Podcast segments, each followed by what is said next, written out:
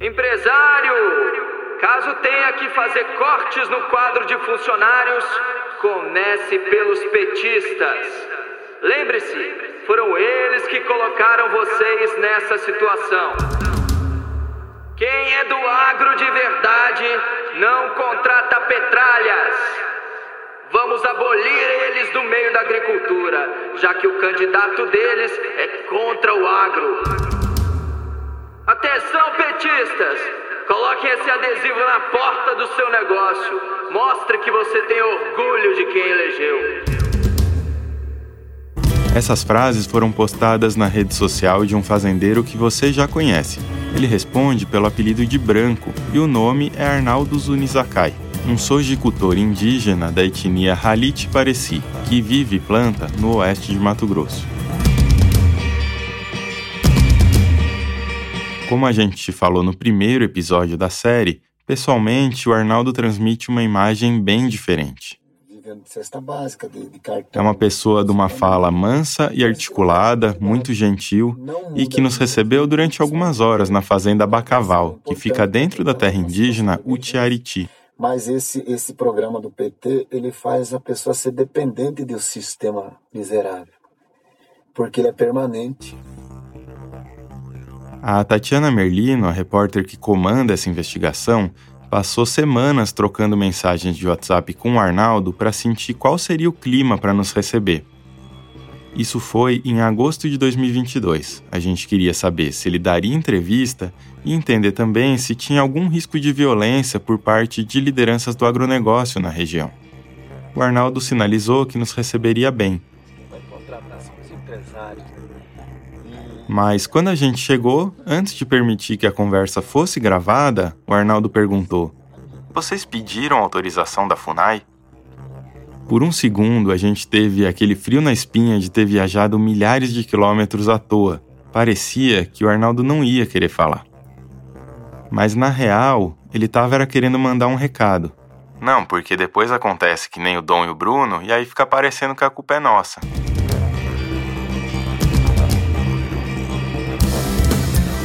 Depois desses longos instantes de tensão inicial, o Arnaldo nos levou para conhecer as outras fazendas. Fazendas dentro de terras indígenas, e a conversa fluiu bem. A gente tentava respeitar uma linha imaginária que poderia significar o fim da conversa e um desfecho agressivo. Mas ainda assim, a gente sempre testava o limite dessa linha, trazendo para a conversa alguns temas espinhosos. Faltava bem pouco tempo para o primeiro turno das eleições e tudo indicava que o Lula seria eleito.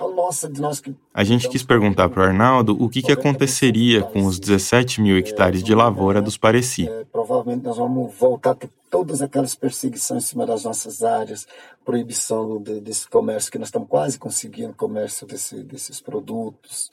É, para nós é um retrocesso muito grande, porque eles não sequer discutiam é, agricultura com a gente entendeu? Eles vinham só impondo, vinham com autoritarismo nunca sentaram para entender, discutir, mudar o projeto. Eles tentavam acabar né, com o projeto. O Bolsonaro não, ele já trabalha uma linha de é, autonomia dos povos indígenas. Ó, guarda bem essa palavra na cabeça, autonomia. Depois das eleições, no fim de novembro, o Arnaldo era justamente uma das pessoas mobilizadas contra o resultado em atos classificados pelo Supremo Tribunal Federal como golpistas. Então, era uma liderança indígena mobilizada em favor de uma liderança de extrema direita. Ah, essa, essa relação, o diálogo aconteceu de imediato, né? É, a gente tem acesso hoje muito fácil a todos os órgãos do governo, inclusive a presidência. Na mesma época, ele e outras lideranças Pareci conseguiram uma reunião com o senador Carlos Fávaro, que se colocou a favor da produção em larga escala nas terras indígenas. Logo em seguida, o senador foi nomeado ministro da Agricultura. Enquanto isso, lá no leste de Mato Grosso, fazendeiros se movimentavam para liberar o plantio de soja dentro da terra indígena Sangradouro, do povo Chavante, como a gente contou lá no episódio passado. A área tinha sido embargada pelo Ibama por desmatamento ilegal e um dos fazendeiros multados era o José Nardes. A pressão não deu certo. Em Brasília, era o irmão dele, Augusto Nardes, quem se movimentava por meio de mensagens dúbias e golpistas enviadas a amigos do agronegócio. Foi muito interessante para a gente ver como as peças desse quebra-cabeças iam se juntando em torno do bolsonarismo. Nós somos hoje uma sociedade conservadora que não aceita as mudanças que estão sendo impostas e que despertou. Isso é muito importante. Uns dias depois, o José Acácio Sererê Chavante foi preso por determinação do ministro Alexandre de Moraes, do STF. Ele tinha declarado que a eleição do Lula foi uma fraude criada pelo Alexandre de Moraes, que deveria ser detido. O Sererê também era um nome conhecido para nós. É, foi pastor e candidato a prefeito em 2020 na cidade de Campinápolis é um entusiasta do plantio em larga escala em uma outra terra chavante chamada Parabuburi. O Sererê defende que os chavantes devem ter parcerias temporárias com os brancos. Depois disso, devem criar os próprios bancos, cassinos e faculdades. Devem ter a própria tecnologia, inclusive para fabricar bomba atômica, e devem tentar tomar o poder.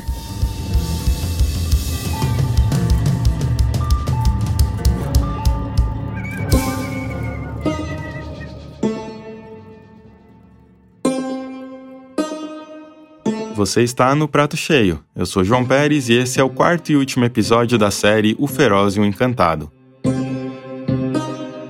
Hoje a gente discute: e agora, Lula?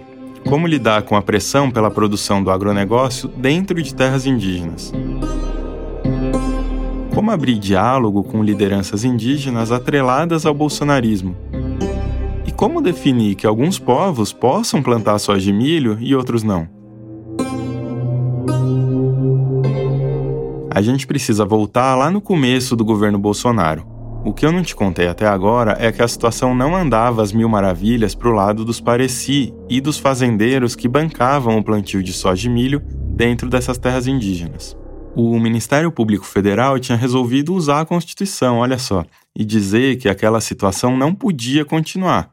Afinal, a Constituição define que as terras indígenas só podem ser usadas pelos povos indígenas. E é claro que essa era uma das nossas dúvidas na conversa com o Arnaldo.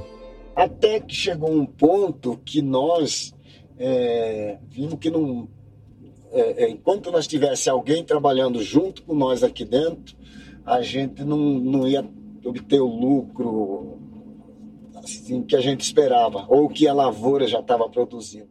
Mas, junto com a possibilidade de tocar sozinhos a lavoura, vieram novas obrigações para os indígenas. Antes, os fazendeiros é que captavam recursos, agora são os pareci, e como eles não podem alienar terras da União, acabam pegando empréstimo com terceiros. Os terceiros, no caso, são empresas agrícolas, algumas das que antes lucravam com a lavoura. Para resumir, os fazendeiros deixaram de lucrar de um lado e passaram a lucrar de outro.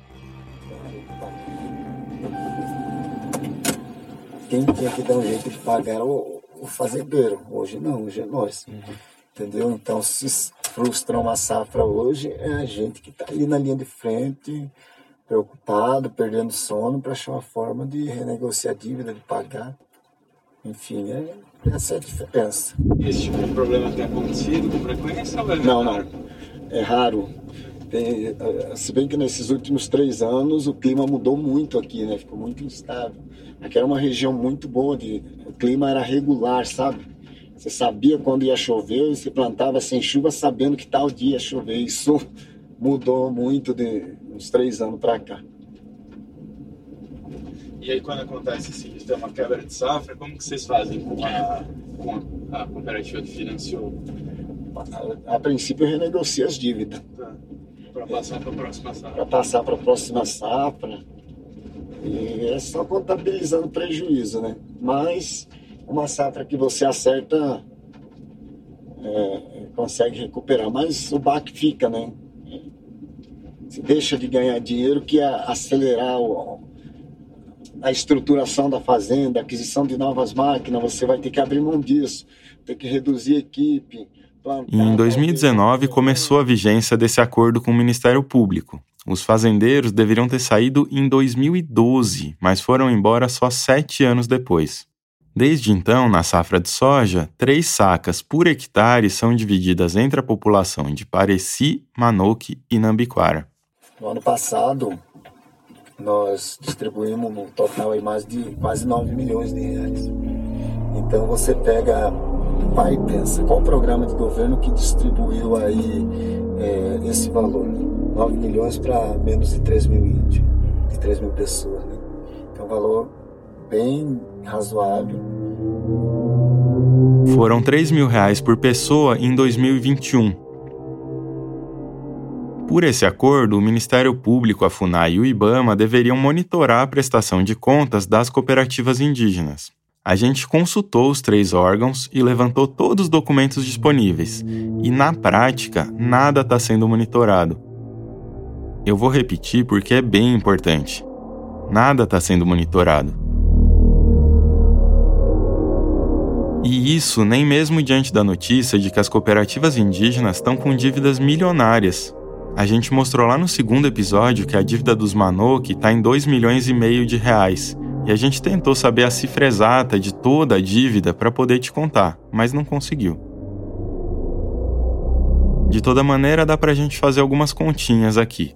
Um hectare de soja convencional rende em torno de 60 sacas. Os custos estão estimados em 35 a 40 sacas, ou seja, sobrariam pelo menos 20 sacas. Dessas 20, só 3 são repassadas para a população. E tem ainda a segunda safra do ano, que pode ser de milho, de feijão, de sorgo, e esse valor não é repassado para a população. A gente tentou acesso ao balanço financeiro das cooperativas, mas também não conseguiu. Na mesma época em que o acordo estava sendo costurado com o Ministério Público, o IBAMA aplicou quase 140 milhões de reais em multas aos fazendeiros e aos indígenas. Eles foram flagrados cultivando transgênicos, o que é proibido dentro de terras indígenas, e também por desmatamento, isso lá em 2018. Ó, se liga só nesse vídeo.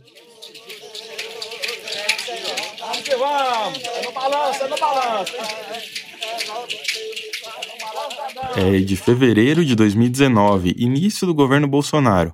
Os então ministros do Meio Ambiente Ricardo Salles e da Agricultura Tereza Cristina e o governador de Mato Grosso, Mauro Mendes, foram até o dia da colheita nas terras Pareci. Vamos falar de outro jeito. São dois ministros de Estado indo a uma colheita ilegal porque a área estava embargada, e eles foram alertados disso não tem sentido você ter na legislação uma proibição de transgênicos só porque é terra indígena, também não é motivo para se insurgir eh, subitamente contra essa eh, atividade, lavrando, portanto, multas e autuações em montantes que são insuportáveis para a atividade produtiva e que precisam ser eh, revistos. Tá, deixa eu falar de um terceiro jeito agora. É o ministro do Meio Ambiente indo a uma área embargada pelo IBAMA, o órgão que ele deveria comandar. E aqui não é surpresa para ninguém que no mesmo ano o IBAMA retirou as multas e liberou a área. Mas eu fiquei 60 dias em Brasília sem voltar para cá. Todo santo dia tentando conversar. Eu não conhecia a presidente do IBAMA que multou nós. Não consegui, 60 dias. Ela não recebeu a gente. Não recebeu, não queria discussão. Na volta do intervalo, a gente discute um pouquinho mais dos desafios e das sinalizações do governo Lula. Oi, pessoal, aqui é a Amanda, da equipe do Prato Cheio. O ano tá só começando, mas a gente já tá há alguns meses trabalhando na próxima temporada. A primeira viagem para gravar um dos episódios já rolou, e a gente contou um pouquinho sobre ela lá no grupo do Telegram. Se você ainda não faz parte, entra lá para conversar com a gente, saber os babados exclusivos das apurações e da nossa programação. Em 2023, a gente pretende ter mais encontros presenciais e online com vocês. Uma das razões, não a única, da criação do Ministério dos Povos Indígenas. Ninguém conhece melhor nossas florestas, nem é mais eficaz de defendê-la do que o que estava aqui desde tempos imemoriais. Lula assumiu a presidência em janeiro de 2023 com uma agenda inédita de promoção dos direitos dos povos indígenas. Desde antes da campanha, ele tinha prometido criar um ministério e declarado a intenção de barrar a exploração de terras indígenas por não indígenas. Ou seja, ele afirmou a intenção de fazer cumprir a Constituição. Cada terra demarcada é uma nova área de proteção ambiental. A estes brasileiros e brasileiras devemos respeito e com eles temos uma dívida histórica.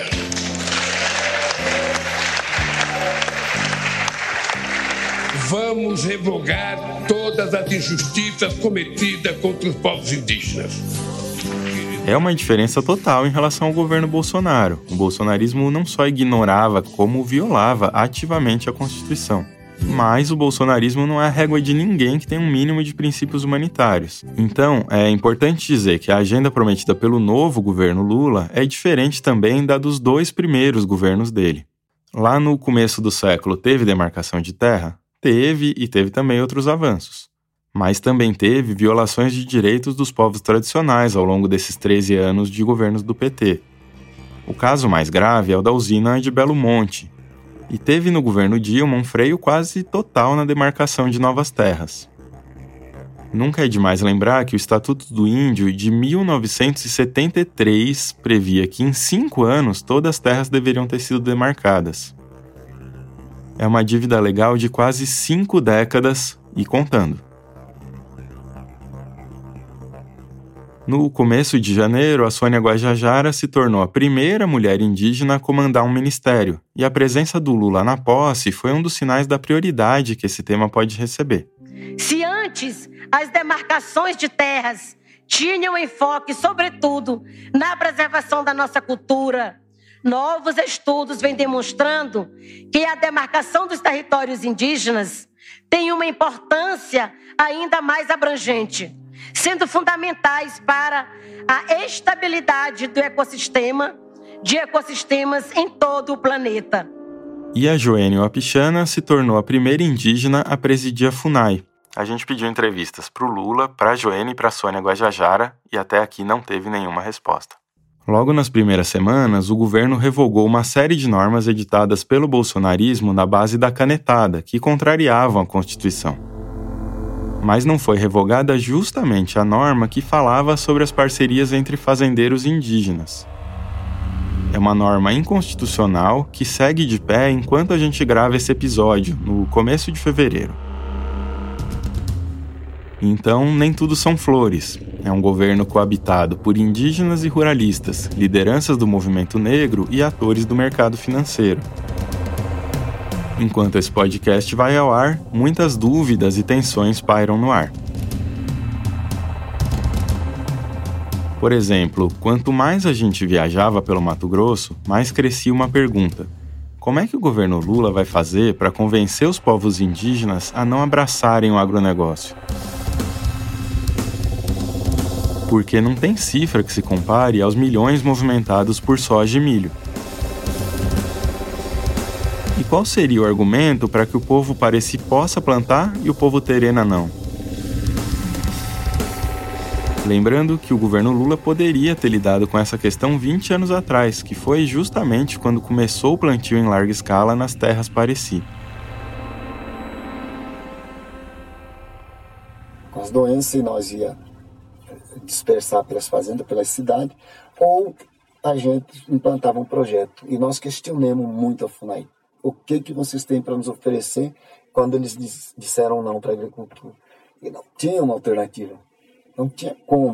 Então eles engoliram, na verdade, mas assim, podando nós muito, limitando nós muito de poder desenvolver e poder crescer. Beleza. Esse é um ponto muito importante. O governo Lula falhou em oferecer uma solução para esse caso. Plantar em parceria com os fazendeiros viola a Constituição, não tem nenhuma dúvida. Mas se proibir esse plantio, tem alguma outra sugestão? Para piorar, a gente já contou aqui no prato cheio que o governo Bolsonaro desmontou a única alternativa existente. É a Política Nacional de Gestão Territorial e Ambiental de Terras Indígenas, que foi criada em 2012 e é mais conhecida como PENEGAT. O governo Lula prometeu retomar a Penegate, o que é um avanço, mas precisa saber em que condições ela será retomada. É com dinheiro suficiente para fazer projetos reais de gestão do território ou com migalhas? Lá no primeiro episódio, a gente falou sobre uma live do Bolsonaro em que o Arnaldo apareceu, E a gente guardou um trechinho para cá porque nessa live surgiu uma informação muito importante. Agora, pessoal, presta atenção numa coisa aqui. Você vê a Europa tão preocupada né, com o índio, com o Amazonas, com o desmatamento, né, com focos de incêndio. Presta atenção se há discriminação ou não. A Europa compra o que vocês produzem lá ou não? Não, nós produzimos grande quantidade de soja, de milho, de feijão, porém essas essa nossa produção ela tem que ser comercializada de maneira clandestina. Nessa hora, o Bolsonaro dá aquela franzida na sobrancelha e o Arnaldo continua. Ele reclama que o vizinho pode cultivar usando transgênicos e ele não. Eu tenho que fazer uma agricultura primitiva, porque eu não posso usar as melhores genéticas que hoje o mercado dispõe. A questão é que as maiores empresas de compra de grãos integram acordos que proíbem comprar de terras indígenas. No fim das contas, é um risco de reputação, na conversa com a gente, o Arnaldo trouxe uma versão diferente para essa mesma história. Ele falou que a soja não é exportada. Por exemplo, nós mandamos esse produto para fora do Brasil. Não temos como exportar nossa produção. Isso desvaloriza o nosso produto. Um pouco depois, a gente conversou com o Ronaldo Zokezomayaki, que também é uma liderança do agronegócio nas terras Pareci, e ele contou uma história diferente. Por enquanto, nós ainda estamos usando é, alguns, algumas empresas para fazer essa, essa, essa ponte para nós, né? Então, o que nós produzimos aqui, entregamos para essas empresas que nos financiam e daí elas dão, é, dá continuidade, né? Da, da, da manda para fora, para exportação. Agora, quando nós tivéssemos licenciamento, nós mesmo podemos fazer diretamente essa comercialização. Naquela época, as lideranças Pareci, Manoque e Nambiquara tinham uma certa expectativa de que o governo Bolsonaro liberaria geral no licenciamento ambiental dentro de terras indígenas. Em paralelo, eles mesmos tinham apresentado um pedido de licenciamento, e a gente ficou surpreso de saber que eles plantam há 20 anos sem ter um aval definitivo. Bom, lá na sede da cooperativa dos Pareci tinha uma portinha escrita Agricultura Familiar, a gente quis saber se eles apoiavam a produção dos pequenos agricultores. Vocês querem ver um cara que é apaixonado por agricultura familiar, o nome dele é Giovanni. É um rapaz que trabalha pra caramba na roça dele. Ele planta arroz manual, planta banana, planta mandioca, planta mamão, batata. É uma lavoura mais linda de se ver quando você está no período. Agora tá... A gente seguiu o conselho do Arnaldo e foi lá conhecer o Giovanni.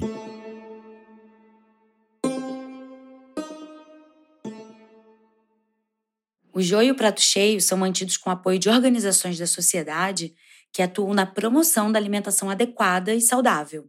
ACT Promoção da Saúde, Instituto Ibirapitanga, Instituto Clima e Sociedade, Instituto Serra Pileira, Oxfam e a Fundação Henrique Ball são apoiadores regulares dos nossos projetos.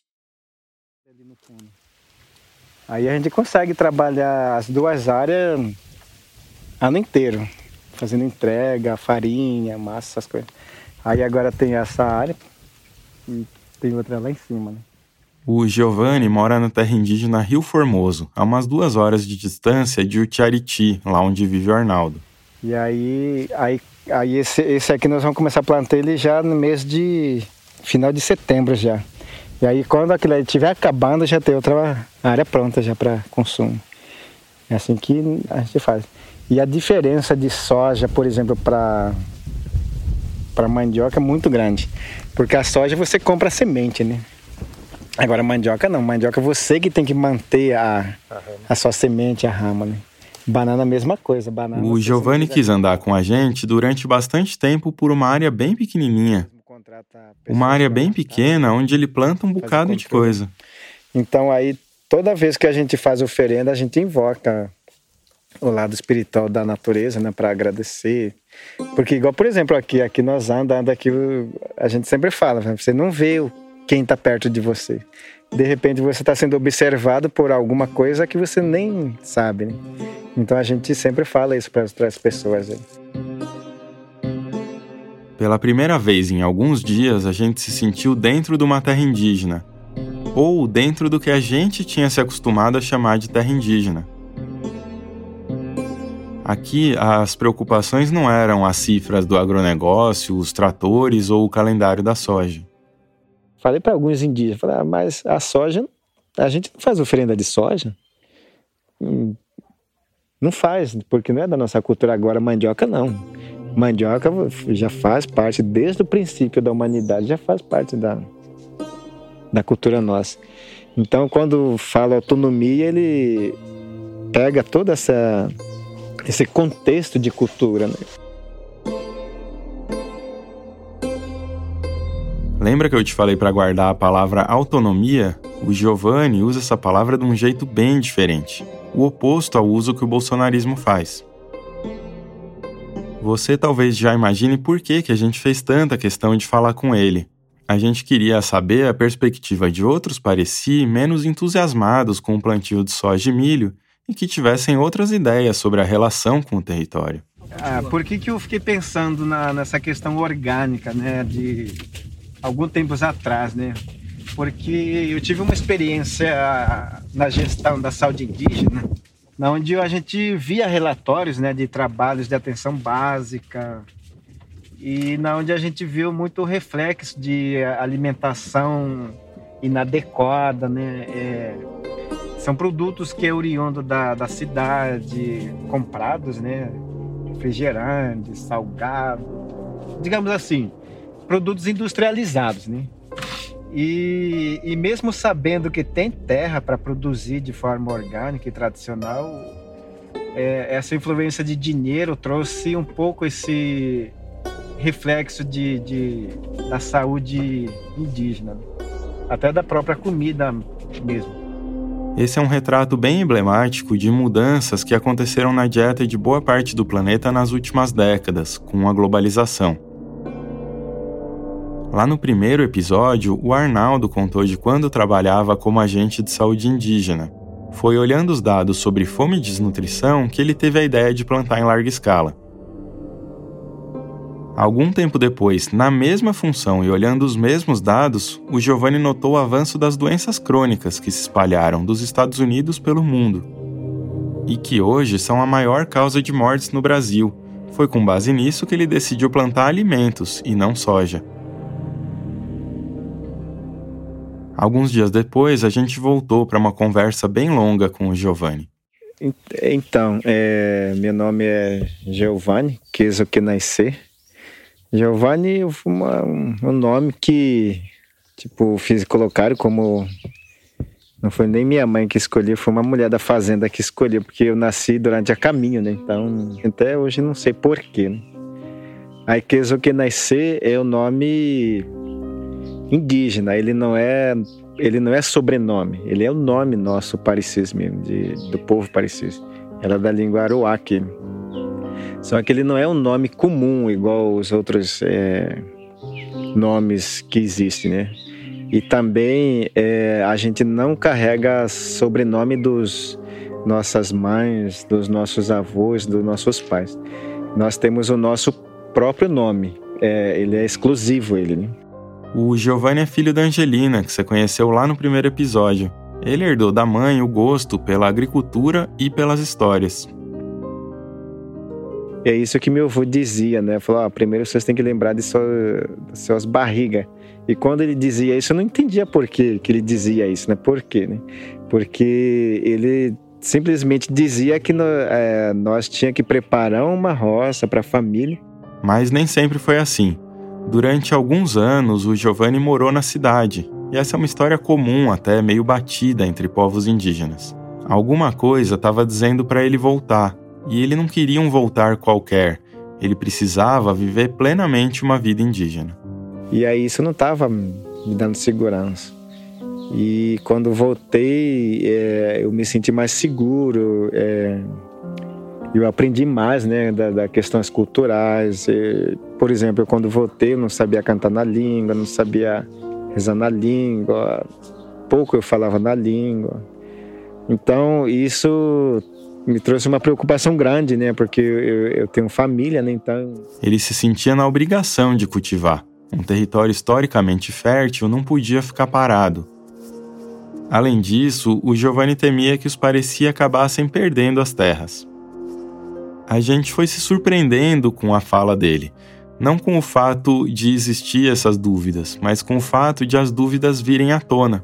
Nos dias anteriores, a gente tinha sentido que as lideranças do agronegócio exercem um controle bem forte sobre a narrativa oficial a respeito da lavoura. Qualquer informação que passe a ideia de que os Pareci ainda vivem dificuldades e que nem tudo são flores é sufocada.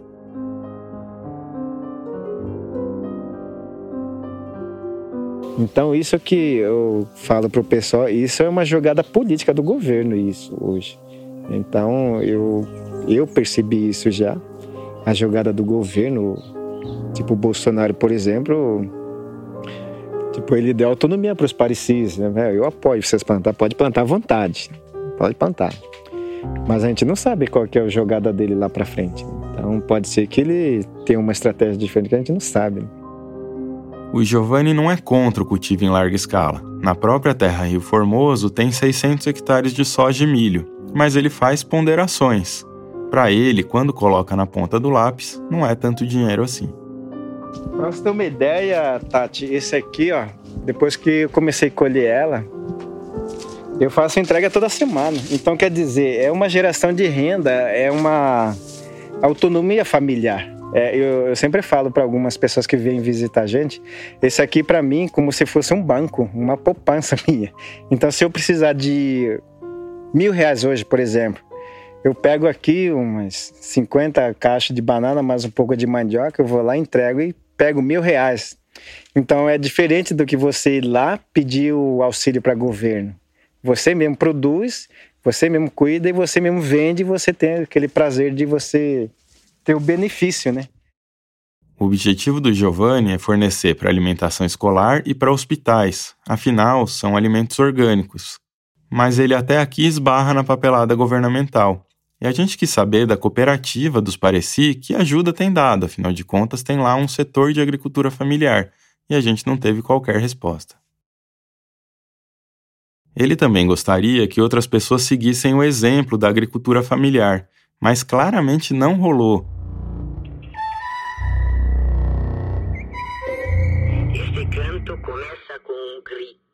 O Giovanni é uma andorinha tentando fazer verão na praia de soja dos Pareci. Tanto é assim que todo mundo indica ele, entre 3 mil Pareci, como o cara da agricultura familiar. Aí você aplica o conhecimento tradicional. Então aí acabei aprendendo com minha avó, né? E aí hoje eu uso várias técnicas de que eu aprendi com minha avó, que eu aprendi com meu pai, com minha mãe, com com meu, meu avô também. E aí, claro, né, a gente sempre busca melhorar o, a técnica, não só dentro do tradicionalismo, mas fora também, né, de conhecimento técnico. Ó, e esse aqui é um argumento super importante. A visão bolsonarista e até o lugar comum dizem que ah, os povos indígenas não podem ficar parados no tempo. Mas o Giovanni e centenas de povos não estão parados no tempo.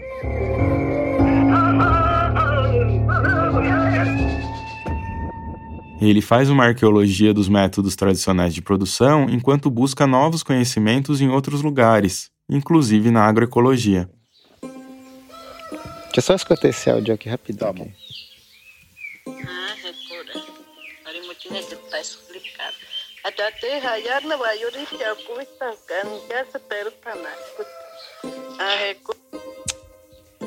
Fico grilado, cara, com essas coisas. Dá vontade de. Não, é. Porque assim, tem gente que você, tipo assim, é... eu mandei um documento, né? Então não custa nada você ler e entender, né? O valor que comanda os povos indígenas é a diversidade. Se você tem várias matrizes de um alimento e se tem vários alimentos diferentes, você está protegido contra variações de chuva, de sol e de temperatura. E um outro valor importante é que não existe o direito de propriedade. Tudo isso é o exato oposto daquilo que rege o agronegócio, que privilegia a produtividade, o que exige concentrar todas as forças em poucas variedades e em pouquíssimos alimentos. E como Giovanni disse, essas poucas variedades são propriedade privada. Daí um dia, andando, né, mostrando é, mais ou menos é, o projeto da fazenda, né? Do fazendeiro.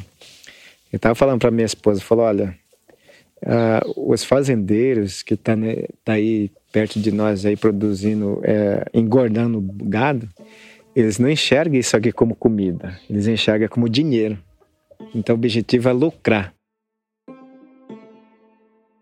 Os jornalistas, nós somos colocados diante de uma tentação, que é a tentação de descomplexificar as pessoas, de pensar que elas são 8 ou 80, mocinho ou vilão. Durante a pandemia, atrás do Meet ou do Zoom, era mais fácil fingir que a vida é simples.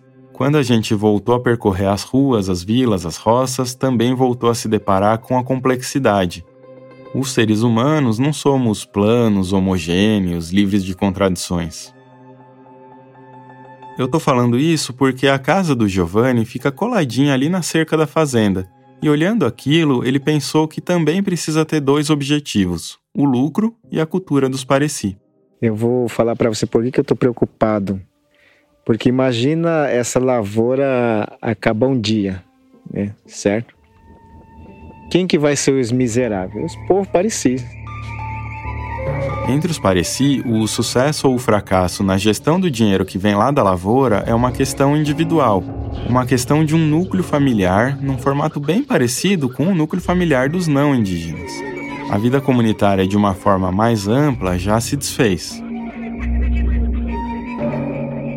Tem gente que chega lá, fala, fala, ó, oh, eu preciso de 200 reais porque eu tô sem café, sem açúcar, sem sabão na minha casa. Aí você pergunta, será que realmente o, o, o, o projeto agrícola veio para resolver o problema dos parecidos, ou veio trazer uma autonomia de fato? Não. Na verdade, ele veio para minimizar esse problema que, é, que hoje era para ser um dos maiores problemas. A gente viu também que hoje em dia as relações sociais dentro dessas terras são mediadas pelo dinheiro existe uma venda de serviços nas aldeias. A caça, a agricultura, um serviço doméstico, muita coisa passou a ser cobrada. É algo que a gente viu também entre os Nambiquara. Tipo, por exemplo, meu, meu filho ele quer que a gente compre um, um S10. Eu falo, ah, filho, mas não tem condição de comprar um S10. Condição a gente pode até ter, mas não é o momento. Ele, não, não é assim que funciona. Você tem que ser um cara humilde, Antes de terminar essa série, a gente precisava voltar nas origens da nossa investigação, nas planilhas do mercado financeiro que nos fizeram perder o sono. E o que a gente viu é que o crescimento do volume de dinheiro segue vertiginoso. As letras de crédito do agronegócio dobraram de tamanho mais uma vez. 320 bilhões de reais arrecadados em 2022 para financiar monocultura e pecuária são quase quatro vezes mais em quatro anos. E o mais impressionante é que o número de pessoas físicas mais do que dobrou. Hoje tem 1 milhão e 300 mil pessoas atreladas a contratos que podem aumentar o apetite por grilagem e desmatamento. E esse é só um exemplo entre vários instrumentos de financiamento que nos fazem lembrar do que é que está em jogo. Quando a gente fala sobre o avanço do agronegócio em terras indígenas, a gente está falando sobre o avanço do mercado financeiro sobre uma das últimas áreas do mundo que ainda não são regidas pelo lucro. Não são regidas pela lógica de um sistema que depende da destruição do planeta para se reproduzir.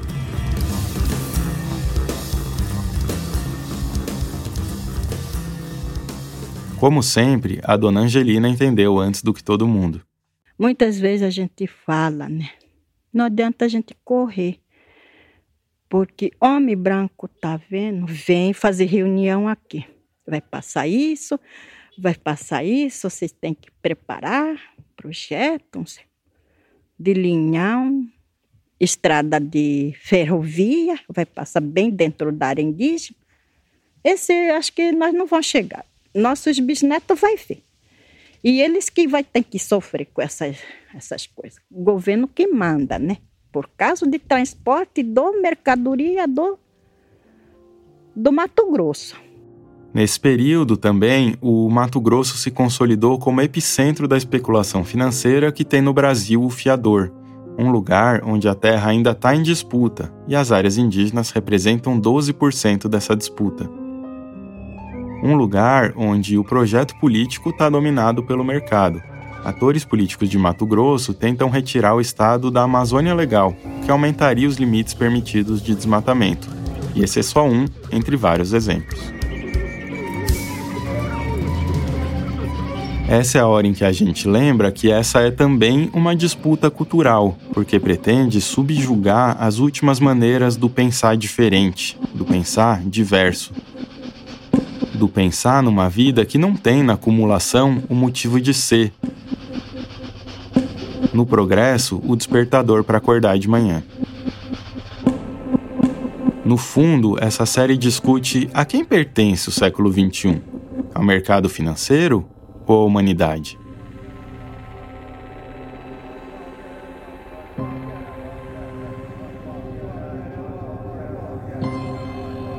A pesquisa para esse episódio foi feita por Tatiana Merlino, Marcos Hermanson Pomar e por mim, João Pérez. Eu também fiz o roteiro. A produção executiva do Prato Cheio é de Luísa Coelho. A produção é responsabilidade da Natália Wazawa e a assistência é da Amanda Flora. As redes sociais estão a cargo de Alicia Lobato, a edição de som e as trilhas são de Vitor Oliveira, e o design é feito por Denise Matsumoto, Clara Borges e João Ambrosio.